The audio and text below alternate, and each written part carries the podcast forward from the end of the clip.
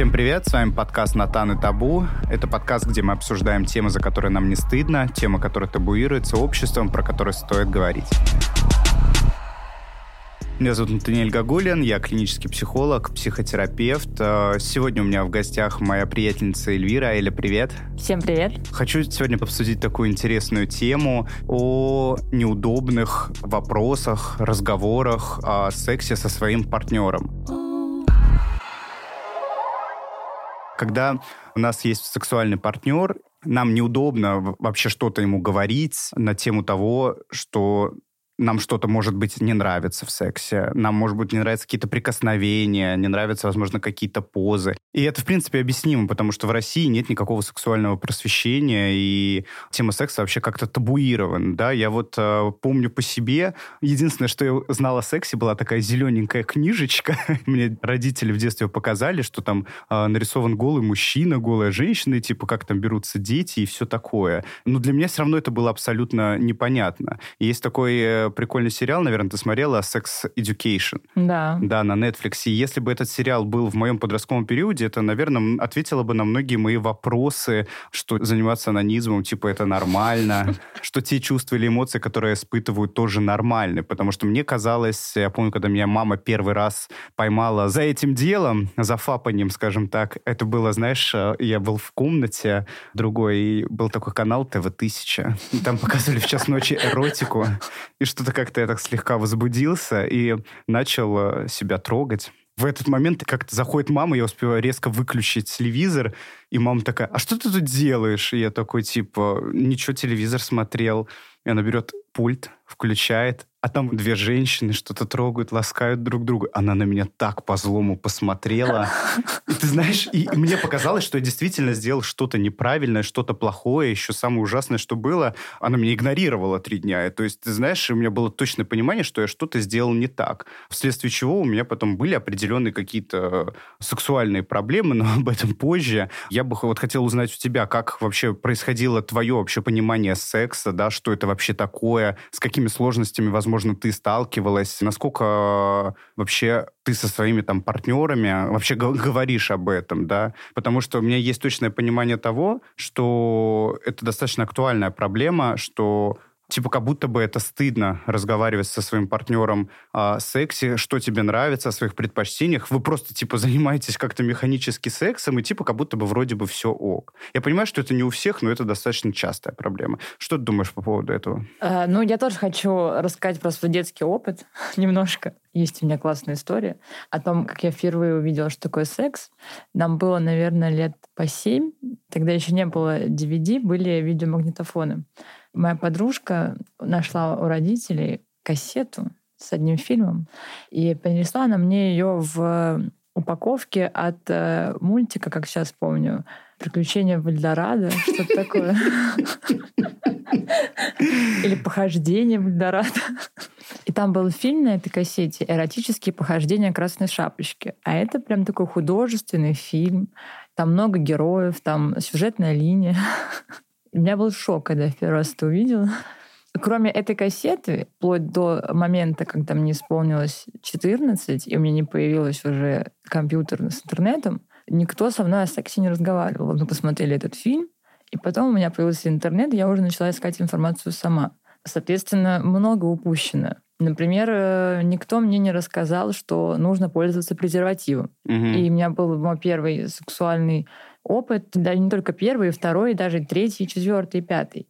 Почему-то я не помню, кто в голову мне эту мысль положил, что на презервативы аллергия, без них лучше. И вот я вот как-то по накатанной так и занималась сексом без презерватива. Я, в принципе, понимала, что есть последствия, что может что-то произойти, но почему-то я думала, что меня это не коснется. Mm-hmm. слава богу, меня это не коснулось, но я уже в достаточно взрослом возрасте поняла, что все-таки это не окей. Я думаю, в любом случае, это, наверное, влушил себе молодой человек, который явно не любил предохраняться, потому что я, как сам мужчина, понимаю, что без презерватива, конечно, заниматься сексом лучше. Слушай, ну, э, муж мой, например, говорит, что нет никакой разницы с презервативом или без, это все херня.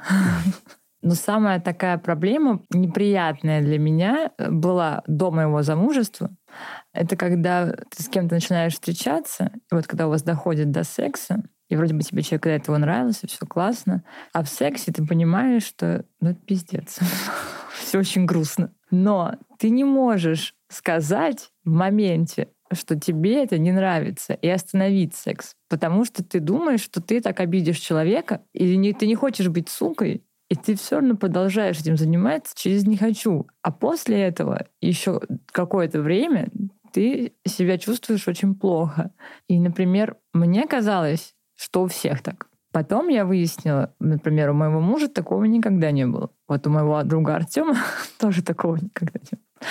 А у нас с тобой проблемы встречаются часто. Ну, я могу сказать, что да, у меня тоже были какие-то подобные штуки, когда я занимаюсь сексом, и мне что-то не нравилось, я тоже такой думаю, наверное, это нормально, наверное, вот так вот и выглядит секс, что есть какие-то не очень приятные штуки, ну, наверное, так у всех. И ты такой сталкиваешься с этим, и такой, и тебе, правда, да, неудобно, неловко говорить человеку об этом, потому что тебе кажется, что ты можешь его обидеть. И когда даже тебе задают вопрос, да, во время секса все окей, тебе нравится, ты такой, да, вообще все охрененно просто. А потом, конечно, ты ходишь, ты какой-то фрустрированный, да, и ты думаешь, блин, я думал, что секс это так прикольно, что это так круто. А это, оказывается, про потерпеть.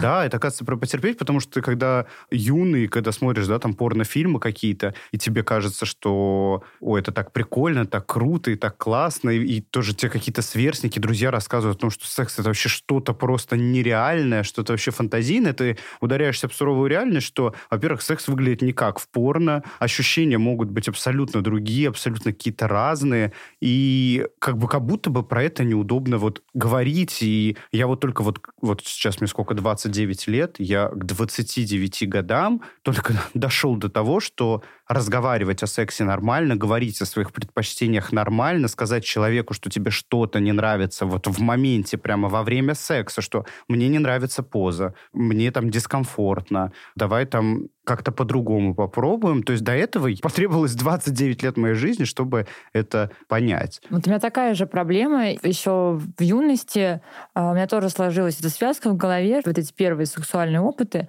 что секс — это неприятно, это больно. То есть вроде бы где-то там есть и классные моменты, но само проникновение, оно доставляет тебе неудобства. И с такой установкой очень сложно дальше свою сексуальность развивать. Ты ее скорее как-то где-то гасишь, как-то она у тебя ну, на каком-то очень низком уровне развивается. Ну вот я к 25, 26, угу. где-то вот в этом промежутке. Как с мужем мы познакомились, угу. у него позиция сильно отличалась от э, позиции всех моих предыдущих партнеров. Ему нужно разговаривать, и он всегда спрашивает. Для него это важно. Ему нужно вот все это разъяснить, выяснить, чтобы точно всем было хорошо, все было комфортно, все понравилось. Для меня это было в новинку. И сначала я вообще не особо хотела. Для меня это очень неловкая такая тема. Вот с ним как раз я начала понимать, что говорить это нормально. Говорить во время секса это нормально. Говорить, когда что-то тебе не нравится, это нормально. Для меня это был инсайт. Угу. И я думаю, окей, в принципе, в 25 это еще рано. люди до 40 доживают. Вот абсолютно с, с тобой ощущением. согласен, но у меня есть да, там кейсы, когда взрослая женщина за 40 лет, им даже как-то стыдно, неудобно, неловко говорить о сексе, э, так как я психотерапевт, да, ты начинаешь там с пациентами разговаривать, как ваша сексуальная сфера и так далее. Щупать почву, да, э, смотреть, где проседает или не проседает какая-то зона у человека, да, там работа, деньги, любовь, отношения, семья, сексуальная сфера. То есть это же очень важные компоненты. То есть ты наталкиваешься, то, что даже абсолютно прав, что взрослые люди, понимаешь, им неудобно говорить о сексе. Они даже не разглядывают там условно свои половые органы им, потому что как-то как будто неловко и стыдно. Кстати, я тоже вот. не разглядываю. Вот тебе будет домашнее задание прийти, прийти домой, взять пудреницу, там же зеркальце маленькое есть, поразглядывать. Может, у тебя будут какие-то инсайты на эту тему. Вообще, у меня есть такая гипотеза, это, опять же, таки мое предположение, не знаю, насколько оно тебе будет близко или нет. Девушки боятся говорить молодым людям что им что-то не нравится в сексе, в прикосновениях или еще что-то. В общем, от чего им может быть неловко, потому что женщина, она, в принципе, когда у нее происходит секс с мужчиной, она же в любом случае потенциально думает, это вот неосознанно, что, возможно, это ее будущий муж, что вот с ним она будет продолжать род. И если вдруг она ему что-то скажет, типа как будто бы она принизит мужчину, он ее бросит и замуж ее не возьмет. И вот, соответственно, лучше я буду терпеть, я не буду ничего ему говорить, зато меня возьмет замуж, и у нас будут дети, и будем мы счастливы. Потому что мне кажется, что большинство людей, которые действительно не говорят со своими партнерами о сексе, ну, я сейчас конкретно про девушек, надеюсь, меня не полетят после подкаста в комментариях камни за эту тему, вот, но мне почему-то кажется, что у них присутствует такой вот внутренний страх. Вот это как раз, типа, обидеть человека. Тут не только про обиду, а о том, что, типа, меня не возьмут замуж. Слушай, я не, не с тобой в этом плане не поддержу твою гипотезу, потому что у меня, ну, как я уже, я занимаюсь психотерапевтом, сексологом mm-hmm. с декабря, и как-то я начала, я до этого, в принципе, не дифференцировала свои ощущения. Mm-hmm. Я не доверяла своим эмоциям, своим чувствам запихиваю их поглубже. Теперь я уже могу что-то сказать про это. Mm-hmm. И на самом деле это больше не про то, что он не возьмет замуж, я боюсь его обидеть. На самом деле про свое какое-то чувство неуверенности, которое соединяется еще с чувством вины. Ты не уверена, что это с ним что-то не так. Тебе кажется, что это с твоими ощущениями что-то не так, что это не он тебе доставляет неудобства. Тебе кажется, что ты какая-то не такая, что от э, каких-то абсолютно нормальных движений сексуальных тебе некомфортно. Ну, то есть какая-то что, что вот если тебе что-то не нравится в сексе, значит, типа... Если... Значит, ты не такая. Значит, ты не такая, значит, с тобой что-то значит, не так. Значит, что-то не так, да. И поэтому ты думаешь, что нет возможности поговорить с человеком, обсудить это, потому что вот тебе кажется, что я в чем-то виноват, что со мной что-то не так? Знаешь, это как типа, ну, ну ты что, дура? Ну, слушай, интересная тоже гипотеза, интересная мысль. Вообще, единственное, к чему меня наводит, вот вообще все эти моменты, почему я вообще решил записать на эту тему подкаст, что я считаю, что было бы очень здорово, если бы у нас в нашей стране было бы сексуальное просвещение. Вы знаешь, в Америке, в Европе есть прямо в школе, да, отдельные уроки с девочками, с мальчиками. Я думаю, ты, наверное, видела, знаешь, да, да про это, что девочкам рассказывают, да, там, про месячные, что это такое, что делать, как пользоваться тампонами, мальчикам рассказывают, да, там, про эрекцию, что это нормально. Я помню, у меня была ситуация, когда был подростком, я куда-то ехал в маршрутке, у меня началась эрекция. Мне пришлось проехать три остановки от того, где мне надо выйти, просто потому что я не мог встать. Ну, как бы это все дико выпирало из штанов, и как-то неловко, и я понимал, что мне было очень стыдно, мне было очень стрёмно. А в Европе, в школе бы там, понимаешь, в Америке, в Европе объясняют, что это нормально, да, что такое может произойти, что у тебя растущий организм, что это гормоны. Там также объясняют про как раз-таки презервативы, да, что использование презервативов это обязательно, да, это оберегает от нежелательной беременности, венерических заболеваний. Я вот просто сейчас вспоминаю свои школьные годы и, и университет там, и так далее. Больше половины моих одноклассниц в, там, в девятом, в десятом классе, просто больше половины беременные, да. Когда я поступил в первый институт, там на первом курсе половина девочек тоже забеременела, и прекратили обучение решение соответственно, зная вот эти вот кейсы, не все кейсы вот этих людей достаточно успешно заканчивались. То есть вот эти такие же подростки-мальчики, которые занялись сексом с этими девочками, они не готовы, понимаешь, в 17-16 лет брать ответственность на себя, что они должны стать кормильцем семьи, воспитывать ребенка и так далее. То есть они, естественно, бросают этих девушек. Не все, конечно, но, но тем большинство. не менее. Да, ты понимаешь, в подростковом возрасте, когда ты еще толком не успел пожить, ты еще не успел получить образование, начинать играть в семью, это достаточно так. Ну, если у вас, знаешь, обеспечены родители, с одной и с другой стороны, они могут э, вам предоставить все, конечно, плодитесь, наслаждайтесь жизнью, но когда э, у вас толком ни хера ничего нету... И вряд ли как... что-то будет в ближайшее время. Да, у вас ни хера ничего нету, ни образования, ни нормальной работы, вы еще даже толком не знаете, что такое, и, и вот это начинать играть в семью, это, конечно, жесть. И почему это все, конечно, происходит? Из-за отсутствия сексуального какого-то просвещения. У нас, к сожалению, в стране дают установку подросткам, что секс это в принципе плохо. Не то, что нужно предохраняться, а секс — это плохо, это грех, это грязно, это только для взрослых, а подросток, у него гормоны, у него это естественный процесс, естественная mm-hmm. потребность. Ему нужно ее как-то реализовывать. И они реализовывают кто как может, кто во что гораст. Кто-то пообщался со старшим братом. Кто-то кассеты посмотрел. Кто-то кассеты посмотрел. И оттуда появляются вредные установки, которые потом они берут с собой дальше во взрослую жизнь. И они там начинают им всю эту жизнь портить. Угу. И потом вот ты сидишь в 25, в 30, в 40 лет на, на сеансе у психотерапевта и смотришь назад на свою жизнь и думаешь, вот что было все эти годы. Согласен с тобой. Просто я даже помню такие моменты, когда в детстве ты там что-нибудь смотришь с родителями, какое-то кино, и где-то есть хоть какой-то намек на какую-то сексуальность. Закрываешь глаза. Тебе, тебе, да, вы, иди, выйди из комнаты, тебе закрывают глаза, нельзя это смотреть. И, понимаешь, объяснить, почему это нельзя смотреть, почему тебе надо выйти из комнаты. То есть для тебя сразу, понимаешь, даже родители тебе не объясняют, что это такое, у тебя формируется понимание, что это что-то плохое. Что, что голое тело это плохо, это да, грязно. Что, что это что-то ненормальное. Ты живешь, да, с пониманием того, что это что-то плохое, это что-то не так. Нагота это стыдно. Вот скажи, ты ходишь голая по квартире? Нет, не хожу. Мне, мне неловко. Вот. Я не очень люблю, когда я голая, и не нужно шорты, маечка. Вот знаешь, я где-то, ну, наверное, я начал ходить голый по квартире, наверное, последние полгода. Я вот выхожу из душа, ну, естественно, когда я один дома. Да, я не хочу смущать своих домочадцев. Такой, знаешь, хожу, ребят, привет!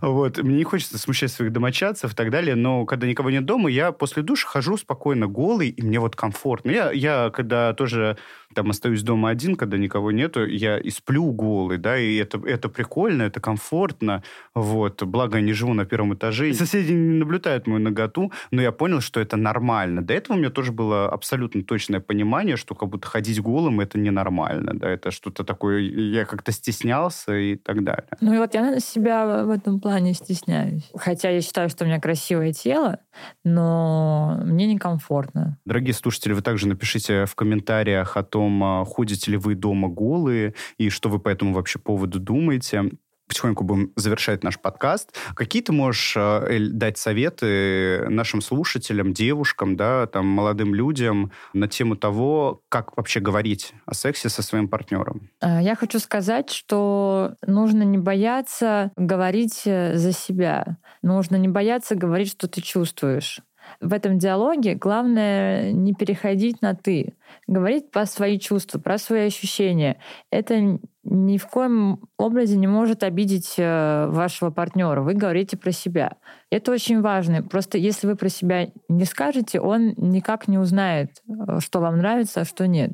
Возможно, он тоже хочет идти навстречу и делать так, как хотите вы, но он не знает как. Я с тобой здесь абсолютно согласен. В психотерапии есть такой даже кейс, называется «я-сообщение». Да? Это когда ты говоришь о своих ощущениях, про себя, что ты чувствуешь, каково тебе. И это действительно такой годный кейс, который мы можем порекомендовать нашим слушателям. Говорит действительно я сообщением, что вы чувствуете, как вы себя ощущаете, что бы вам хотелось, потому что секс, как я считаю, это такая же форма общения, как и наше обычное социальное общение с людьми, это такая же форма общения, где вы узнаете друг друга телесно, да, потому что вы через своего партнера познаете в том числе и себя, да, каково вам, какие ваши ощущения, ощущения. Также и ваш партнер ощущает через вас себя. И, соответственно, если есть какой-то дисконнект, и вы об этом не говорите, это в первую очередь приносит вам дискомфорт, вам дисконнект с самим собой. Вы ходите фрустрированно. И появляются вопросики, да? Готовы ли вы формировать у себя такой сексуальный опыт и мысли о сексе, что это что-то плохое, что-то не так, и что он неприятный? Ну, как правило, такие мысли и этот опыт сформирован в юном возрасте, и он, человек с ним уже. Потом только он подкрепляется подкрепляется следующими партнерами. Да, и вот насколько вы готовы равнять свой неудачный удачный опыт, да, там, а, каких-то юных лет, тащить его в свою взрослую жизнь и формировать в себе какую-то фригидность только исключительно из-за того, что вы не можете об этом поговорить, и вам стыдно как будто об этом говорить. Хочу порекомендовать на своем же опыте, если вы чувствуете, что то, что происходит в вашей сексуальной жизни, вам не нравится, то, что происходит в вашей голове на эту тему, вам не нравится, вам некомфортно, вы хотели бы иначе, но не знаете как, идите к сексологу. Да, это не да. страшно, это не больно. Это очень здорово помогает. Самому копаться в себе не имеет смысла. Нужно идти к специалисту, он это сделает быстро, грамотно, и вы получите отличный результат на выходе. Да, потому что я думаю, если вы будете заниматься самокопанием, вы просто будете искать подтверждение тому, почему секс это плохо, формировать какую-то асексуальность, какую-то фригидность. Вообще, секс это круто, заниматься сексом круто. Главное понимать, что вы хотите. Что ж, Эль, спасибо тебе, что сегодня пришла в мой подкаст. А, спасибо тебе. Всем спасибо, что слушали нас. Это был подкаст «Натан и табу». Это то место, где мы говорим на табуированные, запрещенные темы, о которых говорить нужно. Подписывайтесь на всех платформах и увидимся в следующем выпуске.